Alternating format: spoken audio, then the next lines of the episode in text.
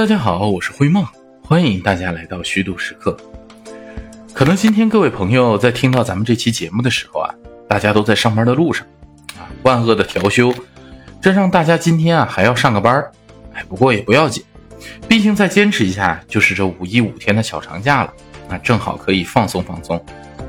那在准备咱们这期虚度时刻的时候啊，那灰梦就很感慨，时间呢过得是真真的快。这都还没啥感觉呢，那咱们人生五味的话题眼瞅着呀，都进行了一个多月了。今天呢，咱们就接着这人生五味的话题聊啊，聊聊五味兄弟中的小妖贤，啊，也算是给咱们人生五味啊收个口。其实这五味的武器做下来呢，灰梦就有一种感觉，啊，这五味呀，就有点像咱们传统评书啊《三侠五义》里的那个陷空岛五鼠，大爷钻天鼠卢芳，二爷彻底鼠韩章。三爷穿山鼠徐庆，这四爷翻江鼠蒋平，那就像酸甜苦辣一样，是各具特色，各有特长。那你要说最有能耐、最能办事儿的呀，那还得说啊，是咱们五爷锦毛鼠白玉堂。恰巧呢，这五味里啊，最有能耐的，那那也就是咱们小妖咸。这咸味的主要来源啊，那肯定就是盐了啊。人们经常说，如果厨房里只有一味调味料，嗯，那一定就是盐。甚至盐可以说是和阳光水一样啊，没有盐，咱们人类和整个人类文明啊，它都难以为继。咱们还是先说说科学吧。啊，在人的体液里啊，这个钠离子是细胞外液里最常见的阳离子了，啊，负责维持体液的这个晶体渗透压啊，传递神经刺激。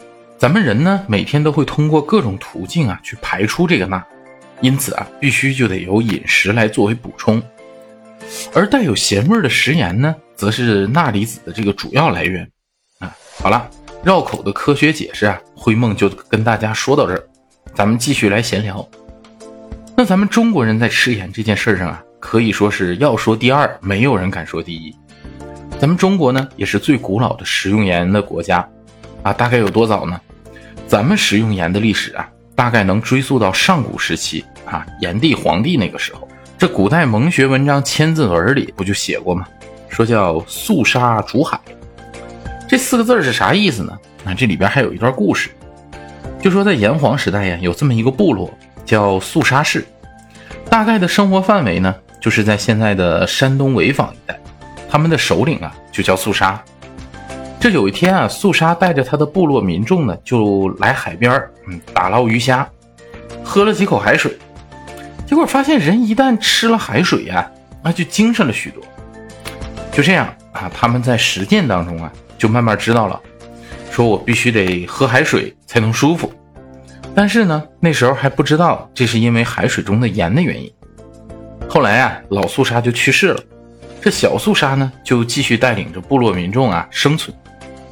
那在初冬的时候，海水退潮后，呃，那沙滩上已经很多日没有海水了。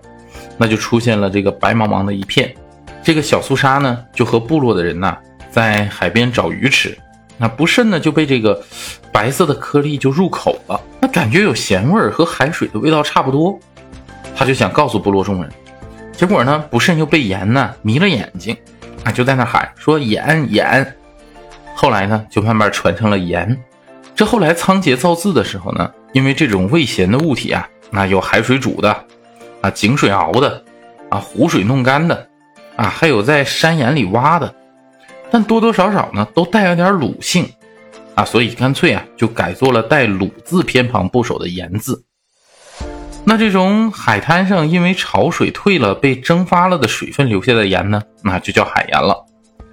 等到第八代肃杀的时候啊，啊，就发现了说这个海水啊，放在容器中。那日光暴晒后呢，海水干了啊，就会留下一层薄薄的盐。于是呢，他就命人啊，把海水放在锅里煮，啊，这就发明了熬盐。据说后来的井水和湖水熬盐的方法呀，也是源于此。由此呢，这个肃杀氏啊，也被称为制盐的失踪啊。后来呀，还被封为了盐神。这炎黄时代的记录呢，那是多多少少有那么点传说的成分啊。但不管怎么说吧。咱们中国人吃盐的历史啊，那绝对是得以千年来计数了。那咱中国人爱吃盐，到底爱吃到啥程度呢？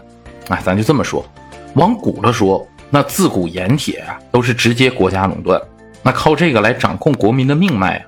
而且呢，还真就有因为吃不上盐就造反。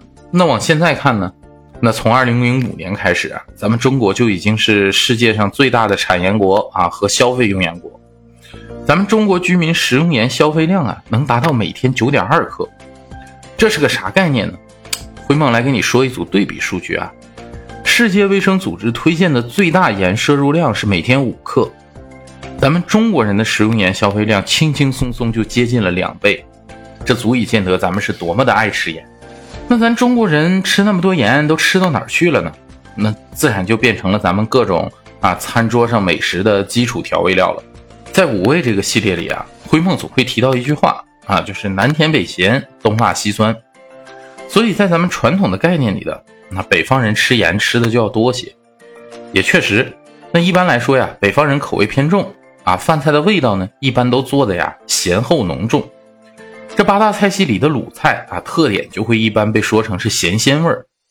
那也是因为山东临海近啊，这海盐产量丰富啊，像莱州啊和鲁北的那个大粒盐啊，青岛和寿光的那个海晶盐，那都是驰名全国呀。那所以鲁菜呢，很早就以嗜咸而闻名了。但其实除了北方啊，其他地方吃盐也照样不少啊。你看湘菜和川菜，那虽然是以麻辣闻名啊，但你就拿自贡菜来说吧，那叫啥？那叫盐帮菜。那做起来也是用盐不心疼的主。其实就连南边呢，其实也差不多啊。虽然大家都觉得南方口味比较清淡，那其实也就是甜味盖过了咸味而已。你看像西湖醋鱼那些杭帮菜。特点不就是咸甜口吗？咱们前面唠了这么多关于咸的、盐的啊，但你要真提起来，感觉纯咸的美食呢，还能一下子真要猛住了，就说不上几个。咱们今天呢，就挑几个比较有意思的来聊一聊。那其实说到咸这个字儿的时候呢，很多朋友都顺嘴会往下再接出俩字来，啥呢？鸭蛋。这咸鸭蛋啊，好像都成了一个固定组合了。感觉鸭蛋就该这么吃啊，那不这么吃就不对。有一次我母亲和我说，说今天家里啊做的银耳炒鸭蛋，我当时还有点懵，说这鸭蛋怎么炒啊？啊，结果老妈一说，这鸡蛋能炒，鸭蛋为啥不能炒呢？哎，我才恍然，果然呢，这固定思维真是害死人。那要说咸鸭蛋这东西呢，也确实有点历史了。那你看，早在南北朝的《齐民要术》里就有记载，沁鸭子一月。啊，煮而食之，久食俱用。啊，这鸭子啊，就是指的鸭蛋。那起初呢，社会经济落后啊，咸蛋呢是一种高档的佳肴，那只有达官显贵才能经常享用，而且吃法颇为讲究。这不嘛，那个袁枚的那个《随园食单》里啊就有记载，说烟蛋啊以高油为佳，颜色红而油多，高温端公啊最喜食之。席间先夹取以作敬客，放盘中，总宜切开带壳，啊，黄白兼用，不可存黄去白，使味不全，油易走散。到了后来呀，畜牧业发达了，啊，这咸蛋呢才上了平常老百姓的餐桌。但你说鸭蛋在咱们这代人里出圈啊，其实还得感谢汪曾祺老先生。这汪老啊写的端午的鸭蛋，那时候真是深入人心啊。我到现在还能记起那句。平常食用一般都是敲破空头啊，用筷子挖着吃。筷子一头扎下去，吱一声，红油就冒出来了。哎，一看这句话，我就感觉啊，仿佛那一筷子的扎下去的不是鸭蛋，而是我的唾液腺。这口水一下子啊，也就随着冒出来，就想赶紧整个咸鸭蛋啊，配稀饭过过瘾。每年夏天呢，啊，灰梦我啊都会专门找人买一些高油的咸鸭蛋来吃。那高油的鸭蛋油大。每次吃的时候呢，那都得小心翼翼。那这一敲开，还没来得及用筷子扎下去，红油啊就流的到处都是了。经常一下子就手忙脚乱，那又是舔蛋壳，又是舔手指，忙的是不亦乐乎。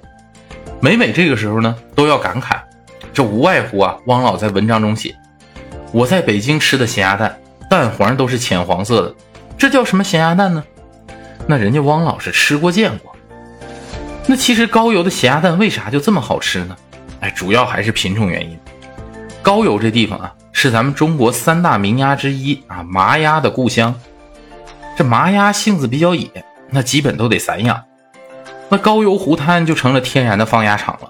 好家伙，那湖里的小鱼小虾那就都成了麻鸭的口中餐了，营养丰富啊，那这也就让麻鸭的这个肉质啊和蛋啊变得特别鲜美。松沙油，那是对咸鸭蛋黄的最高要求了。那鲜和嫩呢，就是形容咸鸭蛋蛋白的细嫩。所以有人说呀，高油的咸鸭蛋赛过朱砂，那估计也是因为这个原因。那说到咸鸭蛋呢，咱们顺嘴呀就提一句另一个美食——盐水鸭。其实盐水鸭说起来啊，也是特别值得一说，里边讲究还不少。但灰梦确实吃的少点，只在两次去南京的时候啊吃过两次正宗的，了解不多。但刚刚说鸭蛋的时候啊，就想起这么个有趣的事儿，就说呀，要是老南京人卖盐水鸭，这招牌上啊还不能简简单单的写盐水鸭几个字儿，必须得写桂花盐水鸭。当地老百姓都有这么个说法，说最好的盐水鸭呀，必须是拿八月份的鸭子做，因为呢，这时候的鸭子在河里吃了一夏天的鱼虾了，特别肥美。而且啊，八月的时候桂花开了，鸭子吃了桂花，哎，这肉里边呢就自然带着一股子桂花香，这样做出来的盐水鸭呀，桂花香会被这个盐味激发出来，那就特别好吃了。这说完鸭蛋啊。咱们再来说说这两年特别流行的一个吃法啊，生腌海鲜。这最近网上不都有句话吗？叫“万物皆可生腌”。那这生腌海鲜的吃法呀，往上倒还真得数广东潮汕那边。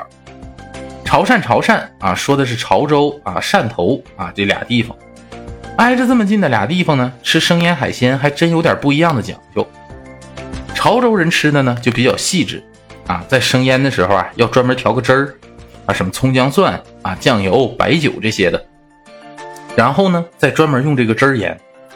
汕头的生腌啊，就比较豪放了，那就是一大盆浓盐水啊，把海鲜往里边一扔，那大概就是和腌咸鸭蛋差不多个方法吧。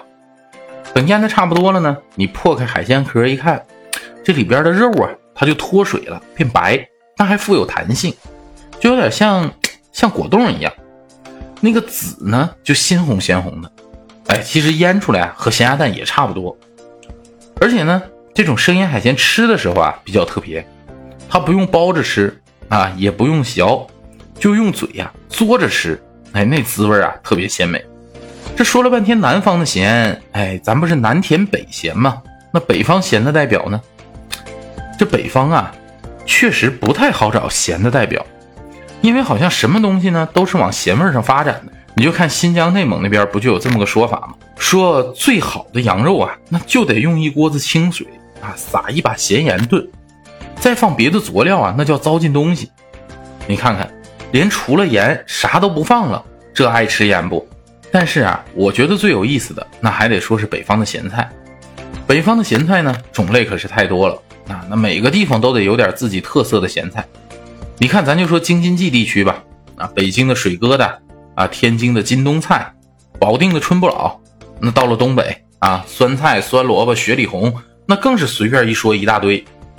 那之前说苦的时候呢，咱们提到过一个呢，啊，芥菜疙瘩，也是咸菜的一种。咱今天说呢，肯定就不能说重样了。哎，但是啊，咱今天说这个还真和芥菜疙瘩有点渊源。啥呢？咸菜水煮黄豆，这个菜呀，真没啥名气啊，属于典型的穷人乐。但是呢，基本上北方家家都吃过，那特别是在东北、华北，这每年开春啊，经过一冬了啊，那咸菜缸里的咸菜呀也快吃完了，那家家就都得准备洗咸菜缸了。但缸里剩下的咸菜汤底子啊，那是绝对不能浪费，可是不可多得的宝贝，那得舀出来啊，到锅里重新煮一遍。煮的时候呢，就把往里边放上清水提前泡好的黄豆啊，小火慢慢咕嘟。等彻底入了味儿啊，就捞出来，那就直接是一道菜了。这刚出锅的黄豆啊，绵软至极，拿嘴一抿啊就化了。但是呢，特别咸，就齁得慌那种。你得等这种齁劲儿过去了，哎，才能感觉出豆子那种香味儿。等你再放上两三天之后呢，豆子就开始脱水啊，变得皱皱巴巴的。那这时候嚼劲儿就特别足了，咸香咸香的。大人们能拿它下酒啊，那小孩嘛啊也能当零食吃。吃起来呢，就跟嗑瓜子差不多。哎，小时候啊，这可是好多小朋友的最爱。据说呢，南方也有类似的吃法，但是做法不太一样。是把泡好的黄豆啊直接放锅里炒，炒到半干不湿的时候呢，就一边炒一边浇盐水，等把水分炒干了，哎也就好了。这样做的黄豆啊，上面有薄薄的一层盐霜，吃到嘴里呢不脆，但是特别有韧劲儿，这越嚼越香。哎，说了这么多呀，其实咸的吃的真要算起来还是有不少。你看我这儿啊，还有酱菜、榨菜，这么一大堆没说呢。但是今天呢，咱就不多聊了。为啥呢？这咸的要是聊多呀，真口渴。这要是上班路上听节目的您呢？可能到单位先要来上一大杯水过过瘾了，所以啊，咱们就下周啊换个吃食，哎，咱接着聊。